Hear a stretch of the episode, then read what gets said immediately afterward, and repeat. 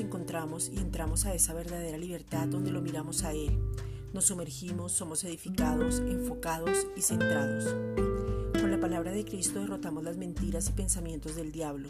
Nos ponemos de acuerdo con el Padre, conocemos su voluntad, nos da la certeza del propósito, renovamos el espíritu del entendimiento, permanecemos firmes, hablamos el mismo idioma, se revela el amor inagotable para poder expresarlo, conocemos la sabiduría que es Cristo mismo y vivimos en su justicia.